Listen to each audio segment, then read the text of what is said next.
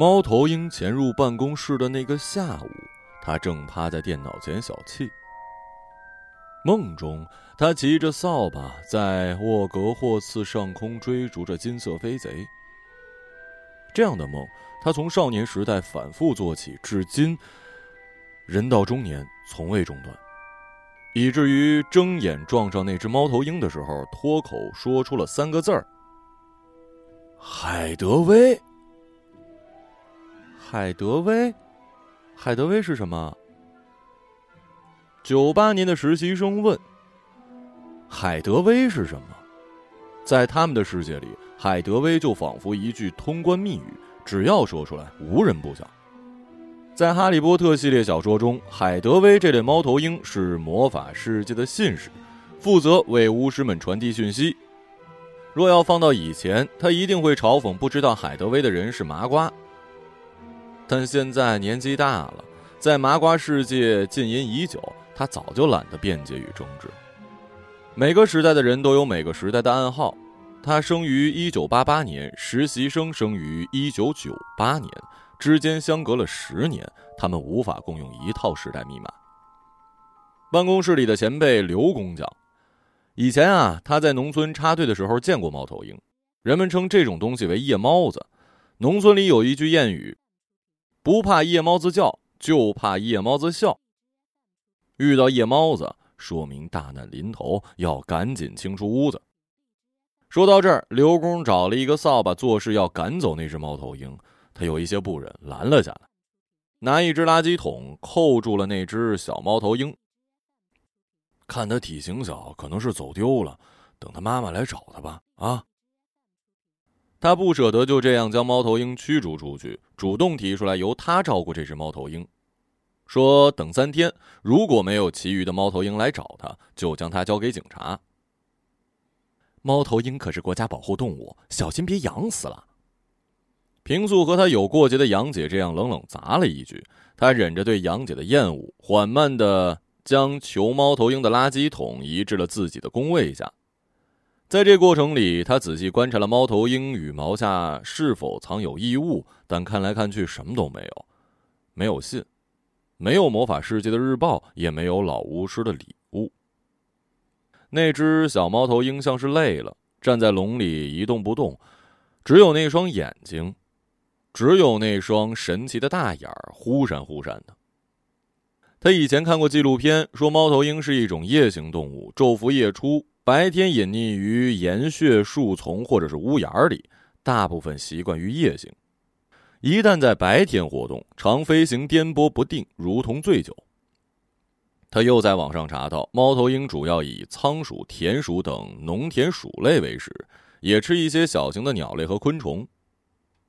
这样想着，他决定下班之后去给小猫头鹰找点吃的。下班之后，为了给小猫头鹰找吃的，他先去了花鸟市场，买回了一些蚯蚓类的。后来不放心，又到超市购买了一些新鲜牛肉，把这些食物喂给猫头鹰吃下之后，谢娟的电话追了过来。这几天，谢娟心情欠佳，现在打电话来，无非是想继续吵架。她拿起电话，准备接受妻的审问。你跑哪儿去了？不是让你接小特放学的吗？他这才惊觉今天忘记接儿子了，但当下已经弥补无能。过了一会儿，谢娟继续说：“孩子他已经接到，但明天、后天、大后天他必须准时到校门口接孩子，不然他们就离婚。”离婚是这样了，从结婚到现在，谢娟动不动就把“离婚”二字挂在嘴边，仿佛是什么威胁人的利器。他已经习惯了这个女人，习惯了她的蛮横。他有时就把她当做高中时的训导主任，无非是脾气无处发泄罢了，不用较真儿。回到家，他老老实实的做好一家老小的饭，并向谢娟解释了今天在公司遇到奇异猫头鹰事件。谢娟听了，不但没有消气儿，反而怒气更盛。看来你养猫头鹰的兴趣比养孩子的兴趣大呀！他自然听出这句话中的轻蔑，但又完全找不出发作的理由，只能轻轻撂下一句：“我去给我爸喂饭了。”父亲的房间在房屋尽头是书房改的，而书房其实就是杂物间改的。他轻轻推门进去，老人正背对着他，桌上的黑色收音机里放着一段黄梅戏。他不懂黄梅戏，但总见街上老人一个个手里拿着收音机，听着一些地方戏曲。也许戏曲是父亲那个年代人的密码。爸，老人没转身，他又提高声音喊了一句：“爸。”这几年啊，父亲的身体是越来越差。先是眼睛白内障，后是耳朵见聋。两个月前，父亲陪小特出去买零食，俩人走在街上，突然杀出一辆电动车，电动车是直刺小特而去。老人为了保护孙子，自己被车给撞倒，腿部骨折。这一伤筋动骨就是无尽的折磨。手术之后，父亲行动不便，只能日日待在家里。时间一久，意志也是日渐消沉。吃饭了。爸，他把饭菜推到老人面前，老人摇头说胃口不佳。他想着自己该退出房间，但又觉得应该跟父亲多说说话。父亲已经六十多岁了，这样下去还能有几个十年啊？想到这儿，他决定跟父亲聊聊那只猫头鹰。记得儿时，他总看到公园里有人遛鸟，尤其艳羡手提鸟笼的人。可他知道自己家贫，没钱买鸟，没钱买笼，于是只能干巴巴看着。有一年夏天的时候，他正在屋子里吃西瓜，忽听父亲兴奋地说：“哎，你看看我抓住了什么！”他这才发现，父亲逮住了一只麻雀。据说那只麻雀是忽然飞到他们家门前的。麻雀嘛，不是什么名贵的品种，但起码也是一种鸟类啊。从那之后，他总是提着父亲亲自制作的鸟笼和那只麻雀，在公园里晃来晃去。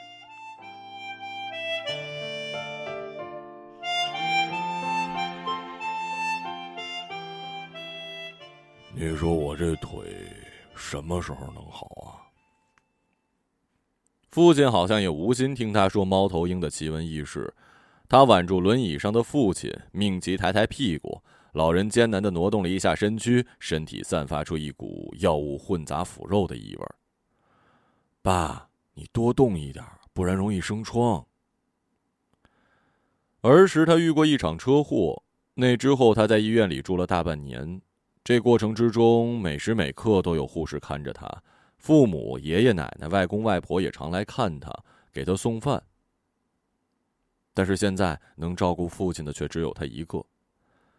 之前跟谢娟商量过，请个护工。谢娟讲，有钱请这个，不如给小特多报一个兴趣班。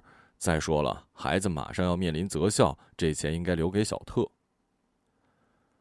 两年前母亲去世之后，父亲就卖了老家的房子，搬过来跟他们同住。结婚前，谢娟就表态过，婚后绝不跟父母同住。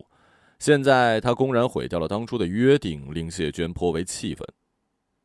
为了安抚妻子，同时侍奉好父亲，他只好每日在家里低声下气，一边扮演老实勤做家务的老公，一边扮演孝顺的儿子。好在父亲是一个明事理的人，来了之后不但解决了全家的吃饭问题，还主动承担了接孙子上下课的任务。久而久之，谢娟的态度也缓和了下来。但这次车祸意外之后，老人行动能力暂时丧失，什么也做不了。还欠人照顾，谢娟的脾气就又上来了。要不把爸送到养老院去吧？洗碗的时候，谢娟小声暗示了一句，他假装没听见，继续与花花的水流做斗争。那些盘子泡在油腻的水里，他的手也泡在油腻的水里。经过反复清洗，盘子会变得光洁如新，但是数日又会陷入这样的污物中。而他的生活也是如此，尽是琐事循环。再等等看吧，啊！他也是期待父亲能恢复到骨折前的状态，但医生讲，老年人每病一次就会老十岁，管他是什么病，尤其是这种伤筋动骨的事儿。有的老人缓不过来，在床上一躺就是好几年。父亲是个急性子，每隔一阵儿都要问自己的腿何时能恢复健康，而他不敢告诉父亲。或许病好后还需要一阵子借助拐杖呢。洗完碗，收拾完毕，已经到夜里九点。虽然今天有他爱看的球赛，但电视机被妻子霸占，他也无意去争。这会儿，小特应该准备休息了。他跟谢娟分单双日给孩子朗读睡前故事。今天睡前故事的值班员是他。想了想，走到书架前，抽下一本《哈利波特》。第一次看这本书的时候，他才上初中，似乎有一整个美好的未来等他打开。他以为那个魔法世界真实存在，而现在呢？不但魔法世界已经坍塌，那个现实世界也正在快速的解体之中。爸爸，我要小猪佩奇。孩子把哈利波特一巴掌拍到地上，指着远处的小猪佩奇叫嚷。他不知道孩子为什么那么迷恋那头猪，多次试图把孩子也培养成一个哈利波特迷，但无果。谢娟推门而入，孩子喜欢什么你就念什么呗。无奈之下，他只好把小猪佩奇拾了起来，坐回儿子床前。念书的过程，他完全心不在焉。在儿子的床边，还有一座拼到一半的霍格沃茨城堡，那是他省吃俭用几个月买给儿子的生日礼物，但儿子好像不以为然。谢娟说：“你不要把自己的兴趣爱好强加到孩子身上。给孩子起名叫波特就已经够可笑的了，你还想怎么样啊？孩子班上同学不是叫什么西就是什么圣的，你不要面子，孩子还要呢。”晚间故事时间结束，小特沉沉睡去。他准备离开孩子的房间，但并不打算步入自己的卧室。有一阵子了，他跟谢娟分房睡，谢娟睡卧室，他睡客厅。有几次，父亲夜里起来上厕所，问他为何宿在客厅，他总借口说谢娟听不得他打呼噜的声音。其实待在客厅也是一种痛苦，他几乎夜夜失眠，根本就无法安然入睡。睡不着，他就拼乐高。这款乐高共有六千多块，一个月他已经拼好过一次，但中途小特全给拆乱了，于是他又从头拼起。这几年，他也酝酿着去欧洲旅游，去看九又四分之三站台，但生活的种种变故将一切打乱了。孩子正在上学，也是用钱的时候，于是他把计划改成了去大阪环球影城，据说那里有一个哈利波特主题乐园。现在一切准备好了，父亲却陡生意外。知道父亲被撞的那一刻，他先是冲到了医院，后又把小特打了一顿，这一打。向来宠溺孩子的谢娟就发了脾气，孩子的外公外婆知道之后，更是骂他不配为人父。数日清晨醒来，他照例到父亲的房间问好，一推门就被吓坏了。轮椅上空无一人，仅有灰色的毛毯覆盖其上。轮椅前是书桌，书桌前是一扇窗户，窗户开得极大，冷风汹涌灌入。而父亲呢？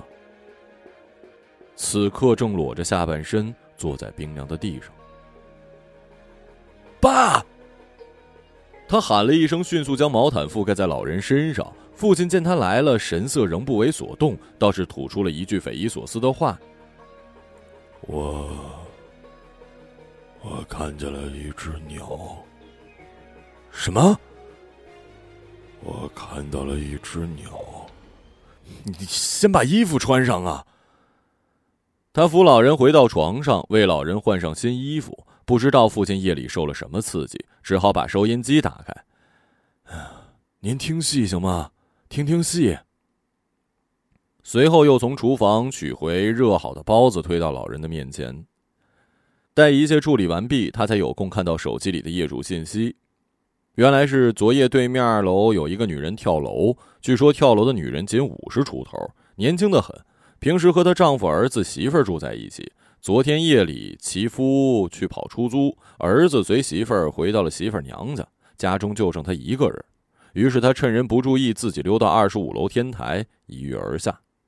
说是还有个孙子呢，年纪这么轻就有孙子，多享福啊！业主群里不断跳出诸如此类的信息，八卦在人们之中传来传去，没人清楚女人具体自杀的原因。有人说是抑郁症，也有人说是婆媳矛盾。总之，在这样一个清冷的夜里，他穿着单薄的衣裳，就这样自杀，应该是真的厌倦了人间吧。他嘱咐谢娟不要将这件事告诉父亲，他相信用不了多久，人们就会忘记这个女人的死亡，就像忘记不同的社会新闻那样。爸不能再这样下去了。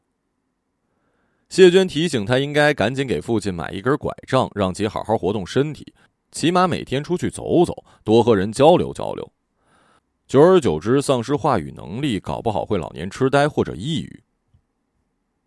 上班路上，他打开网站，输入“拐杖”二字，一时不慎打错了字儿，页面弹开全是魔杖。他这才想起来，之前为了去环球影城旅游，他曾经网购魔杖。但是已经两个月了，还没发货。店主称魔杖一律由国外进口，代购需要三到四个月的时间。这些都是正版授权的周边魔杖，由国外手工制作。如果不愿意等的话，网上十块钱三根的那都有，但品质就完全不同了。这阵子琐事过多，他已经将魔杖的事儿忘诸脑后。现在想起来，恨不得能退货。但店主说，已经下了订单的产品是不能退的。实在不行，就收到货后二手网站转卖。他吃了哑巴亏，也懒得再争辩，只想赶紧结束这一切。他再次输入“拐杖”二字，浏览了一会儿，选定了一款拐杖。页面上称此拐杖累计销量达八万多，且三十天内免费试用。他也仔细看了一下拐杖的材质构成，与小时候看到那种老式的木杖不同。现在的拐杖是由碳素材质构成主体，以鸡翅木为手柄，同时还配有防滑脚垫和内帐式的外锁，且可伸缩。哎呀，就这个吧。他也懒得在这些琐事上费心思，只想尽快下订单，尽快把拐杖运回家，尽快给父亲安上这样一只假腿。到了公司，已经过了上班的时间。他灰溜溜跑进去，希望不被人注意。几只工位上围满了人，对着他的桌子指指点点。他站在人群外，不知要如何回应这一切。等人们终于发现他时，才给他让开一条路。他这才发现，人们在议论的是那只小猫头鹰。哎，他在笑呢，刚才一直在笑。我拍了照片，有证据啊。有好事者已经拍了照片上传网络。虽未能在网上引起巨大热议，但也惹起了不小的波澜。有不少人称猫头鹰是不祥之物，最好赶紧扔掉。公司这半年来一直不景气，因所涉行业受经济波动影响较大，公司正在大批量裁员。尚未裁到他头上，一是因为他技术过硬、资格老；二就是因为他听话。可他现在公然站到了众人的对立面，让好些人都在其背后议论不休。多年来，他循规蹈矩，在众人面前伪装成正常的模样，其实内心早已腐烂不堪。他对这个现实的世界的不满，完全投射到了对魔法世界的向往中。还记得前两天看到一则新闻，说是英国有一名男子在国王十字火车站前突然魔障，从人群中冲出去，一头撞到墙上，在场的人先是震惊，后是捧腹大笑。并有人将男子撞墙的视频上载网络，做成各种搞笑的视频，供世界各地网友嘲讽。新闻里说，这名男子撞墙的原因是因为痴迷《哈利波特》，看书看出了幻觉。事发之前，他正在参观火车站的这堵魔法墙，然后他模仿哈利波特和罗恩那样冲了进去，结果一头撞上去。撞上去的时候，他不是哭着喊疼，而是大叫一声。该死的，门关上了。他把这个视频放在手机里反复观看，初看时也笑，看着看着就笑出了眼泪。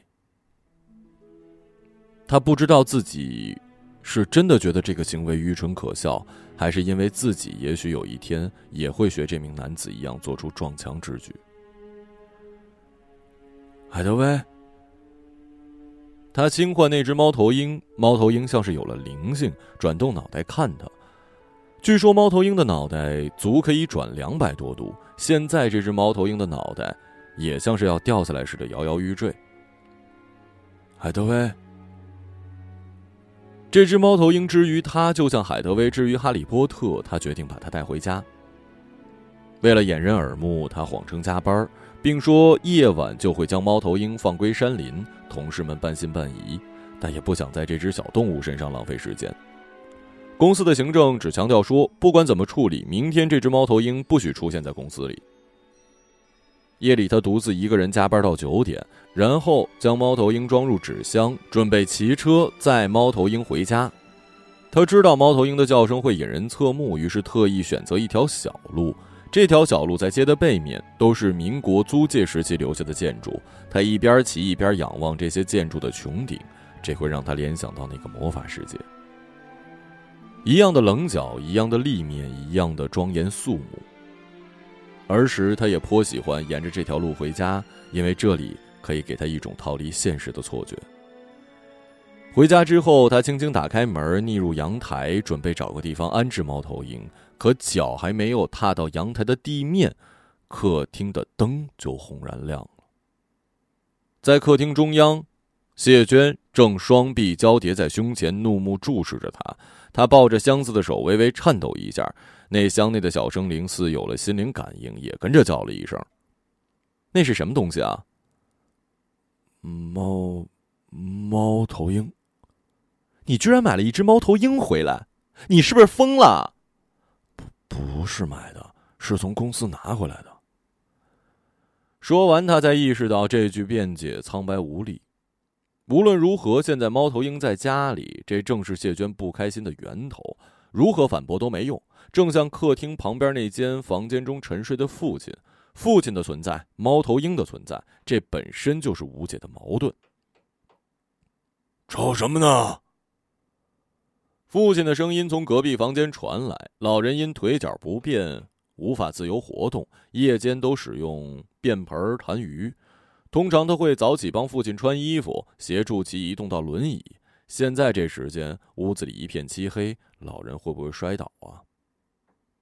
他立刻放下手中纸箱，奔入父亲房间，安抚父亲说：“没什么，只是小事儿。”说完之后，又为父亲重新盖好被子，退回客厅，双手作揖拧在一起，对妻子做出求饶的手势：“求求你了，我求求你了，行不行啊？是我求求你了。”你怎么跟个孩子似的，根本长不大呀？太多他长不大的证据了，屋子里充斥着这些证据，散落在书房内的漫画书，蒙尘多时的游戏机，哈利波特的魔法斗篷，还有各种各样奇怪的游戏动漫周边。这些东西像是无法被抹掉的污迹，印证了他就是人们口中所说的巨婴。即使他费心费力将要这个家庭的天平拨弄到平衡的位置，但仍无法洗净他在妻子心中的形象。把猫头鹰放到外面去吧，养猫头鹰是违法的。妻子声音中的怒气渐渐隐去，取而代之的是一种如死灰般平静的口吻。他知道有什么已经彻底无法挽回了。无论是猫头鹰还是妻子，都将随着这个黑夜消弭不见。好，我把他送回去。不过今晚我在外头过夜，帮我照顾一下我爸。别着急，先看看这个吧。妻子将一封雪白的信扔给了他，他没接住。信顺着抛物线滑进了装猫头鹰的箱子里。他从箱子的顶部望去，陡然发现，这正是他幻想过无数次的场景。霍格沃茨的来信。猫头鹰衔着入学通知书飞入家里，告诉他他马上就可以去念魔法学校了。他没有打开那封信，不是不打，是不敢打。他嘱托妻子照顾父亲跟小特之后，很快抱着纸箱下楼。这个夜晚，他不知道该把这只猫头鹰放在哪儿。猫头鹰无处可去，他也无处可去。他骑着自行车在大街上漫游，路灯的微光照着前行的窄路，在好几个街角，路灯的灯泡损坏熄灭，从拐角处闪出大卡车的巨大射灯，简直像有一群人在对接交火开战一样。骑过好几条街，仍然没有找到安放猫头鹰的地点。无奈之下，只能把猫头鹰放在了一家宠物医院的门口，希望明天医院开门的时候能善待这个小东西。给猫头鹰找好栖身之处之后，他决定去网咖交代一夜。这个地方的原址，就是一座网吧。学生时代时，他常跟朋友夜不归宿，联机玩游戏，但那个时代已经过去了。这个时代是人人都能在家里上网的年代可他已经很久没有摸游戏了。他走进那间网咖找了个座位坐下准备在无尽的虚拟世界中挥霍掉这沉重的一夜。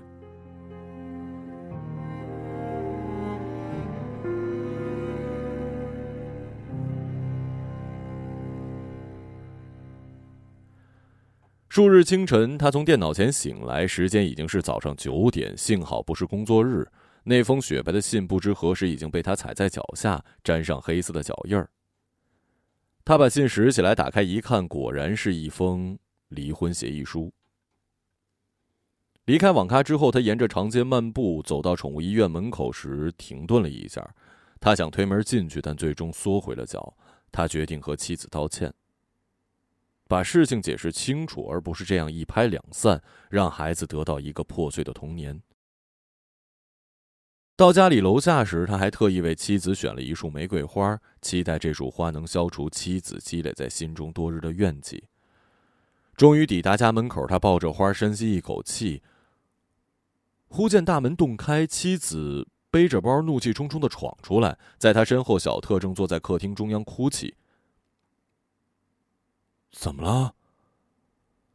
妻子将一个长方形的礼盒塞进他怀里，他透过礼盒的透明封装窥见其中一根魔杖，那是他在网店订购长达三个月的接骨木老魔杖。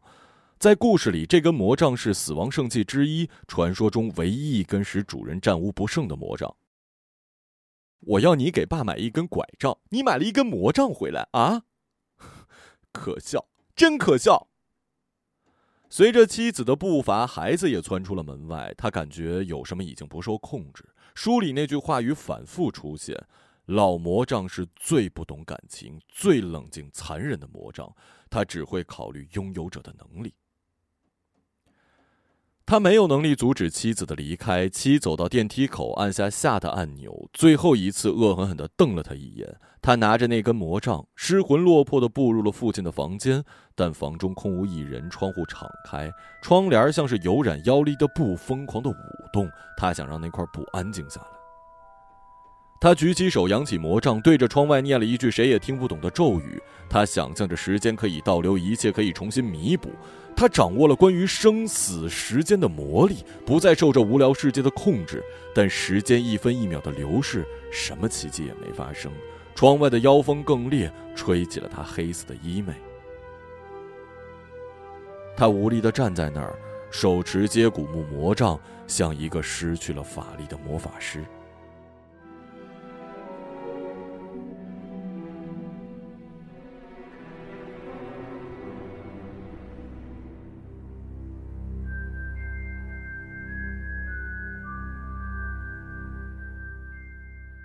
看九，去看九又四分之三电毯，去看九又四分之三这，去看九又四分之三，去看九又四分之三，呸！